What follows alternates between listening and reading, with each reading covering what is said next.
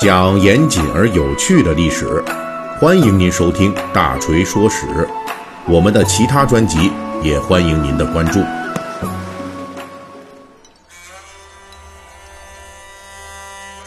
上一期的《三国演义》细节解密，我们已经讲到这小说《三国演义》里面关于兖州在东汉末年旷日持久的争夺战的最后一战，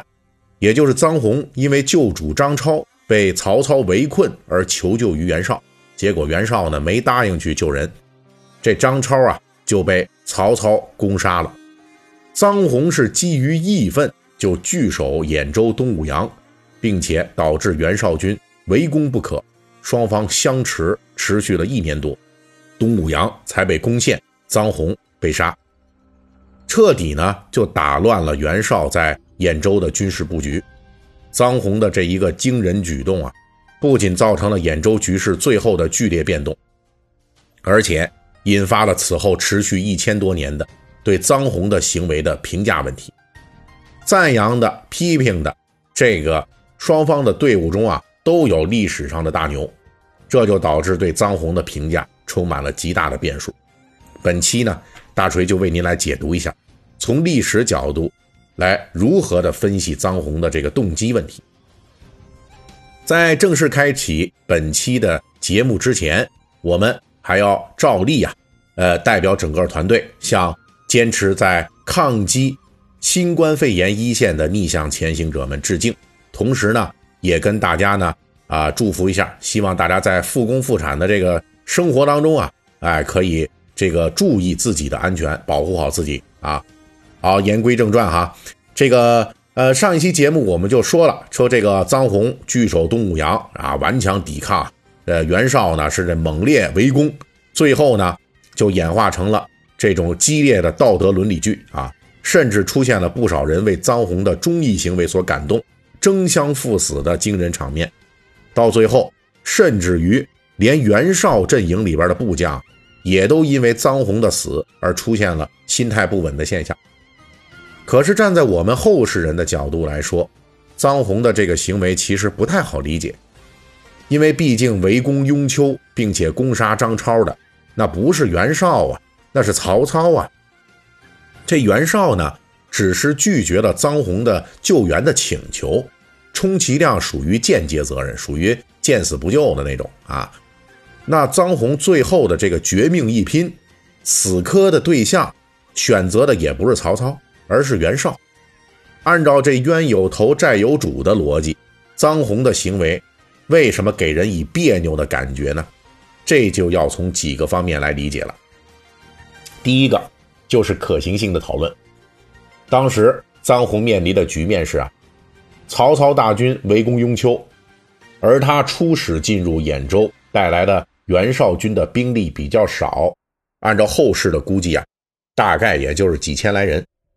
因为袁绍当初让他来抢占东武阳，也只是袁绍军的一个试探性的前期的行动，啊，相当于呢这臧洪是属于先头部队，没有投入太多人马。而且在历史上的这张超遭到曹操围攻的时候，臧洪都没有从背后发动突击救援。很重要的一个原因就是实力太弱，兵力太少。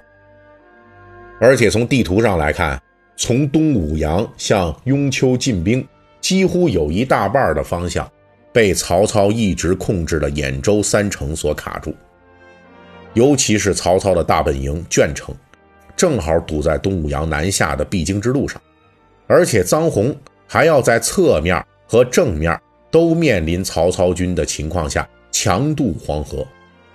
考虑到当时的渡河条件和曹操军击破吕布、张邈军之后的实力，这几乎是不可能完成的任务。所以臧洪即便是想攻击曹操，也毫无胜算。况且臧洪部队不仅人数少，如果离开东武阳坚城，去跟人数占优并且已经战胜吕布的曹操军打野战，这个胜负啊不好说啊。可以说这个。胜算不是很大，大家都不太看好臧洪，因此呢，从臧洪报复的实际角度来讲，困守孤城是能够造成最大破坏的结果，而离城救援则会很快被粉碎，达不到报复的目的。但是为什么要报复袁绍呢？报复袁绍为什么还能够获得当事人这么多的支持呢？按理来说，大家也都思维正常，不会因为你臧洪蹲在东武阳死守最有效，就盲目的支持你去反抗袁绍，而不去报仇曹操。那这就涉及到东汉末年士大夫所倡导的义利观的问题了。臧洪全部报复的基础都在于他与张超曾经的部属关系。在东汉时期，这种长官与属吏的个人效忠关系不断的得到强化，就已经到了甚至可以匹敌君臣关系的地步了。之前我们讲过一个故事，就是公孙瓒的故事。我那时候就讲啊，这个公孙瓒年轻的时候，就他当时跟随的长官犯了罪了，要被流放到南方去，很难的地方啊，极难之地。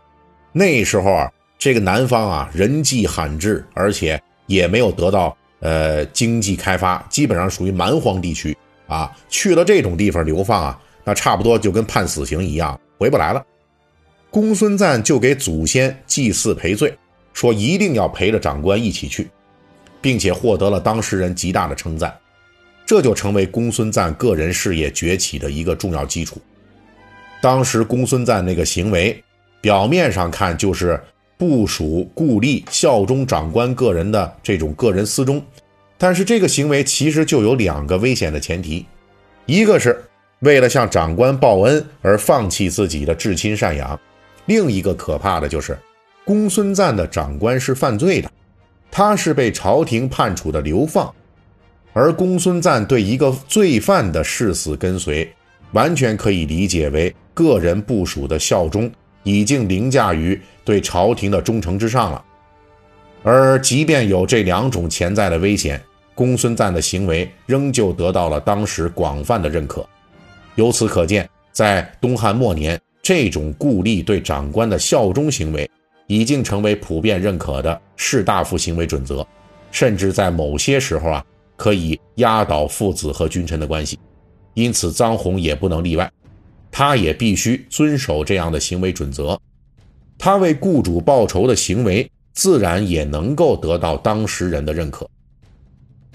而且这里大锤谨慎推测啊，当初臧洪在转变为袁绍部下的过程中，可能跟袁绍达成过某种君子协定，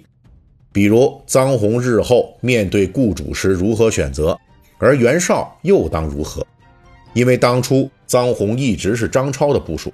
只是当时张超要跟兄长张邈联络北面幽州的刘虞，派臧洪前往接洽，正好赶上袁绍与公孙瓒决战界桥，南北交通断绝，因此就滞留在袁绍的领地上了。最后受袁绍的招揽，才成为袁绍手下的大将。在这个主公换人的过程中，臧洪并没有受到任何的非议和批评。显然，在东汉乱世中啊，士大夫阶层已经逐渐接受了这种主公更换频繁的情况，但是原有的故吏部署关系仍旧是要当时这个呃道德要求的一个重要内容啊。因此，臧洪同时维持对前后两位主公效忠的概率其实是非常高的，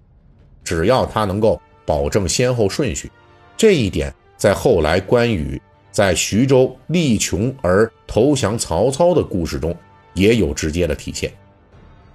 在乱世中，一个人可能很难保证始终跟随一个主公，而主公的变化虽然不能阻止，但是主公有先后之分，并且能够忠于雇主，这也是可以视为一种对于主公的忠诚。这显然是一种乱世中的道德变通。臧洪。正是这么样一个早于关羽的行动者，也同样是在乱世中啊，前一任主公与后一任主公通过同一个部下的转换而成了某种默契，也就是这个人对两个主公的基础效忠都需要得到双方的尊重，谁也别坏谁的事儿。而这袁绍拒绝出兵，就打破了这种默契，坐视臧洪无法救援前一任主公。臧洪的激烈选择，从侧面说明了一个问题，那就是在三国即将到来的乱世中，道德的一直坚守已经非常困难了。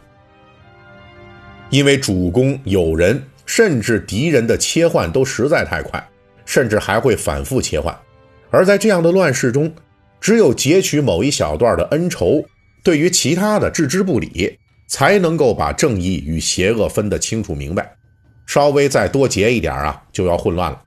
而臧洪面对雇主张超被杀，他截取的就是最直接的一段：我要报恩，但是李元绍阻止我报恩了，我就得跟你死磕。也正是这种截取一段而不问其余，才能让后面一连串的感念其忠义而争相赴死的故事得以发生。好了，本集三国呀，我们就给大家讲到这儿。喜欢听我节目的，可以微信搜索添加四四七九二五八零三一七八，让小助手拉您进入粉丝群。